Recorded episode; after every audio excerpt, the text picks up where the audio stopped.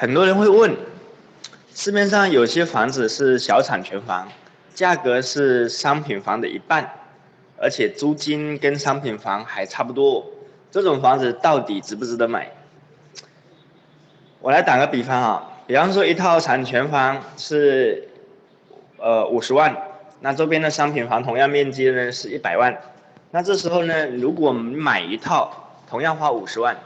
你买一套小产权房，哎五十万要全部付出，不可以贷款，租金一样，OK。另外你买一套商品房，首付五十万，贷款一百万，总共是一百五十万，五年以后，商品房的会涨。一倍，就是说你会赚到一百五十万，而小产权房会涨百分之五十，你会赚到二十五万，而你同样投资五十万，这中间的差距是六倍之差，你觉得应该买吗？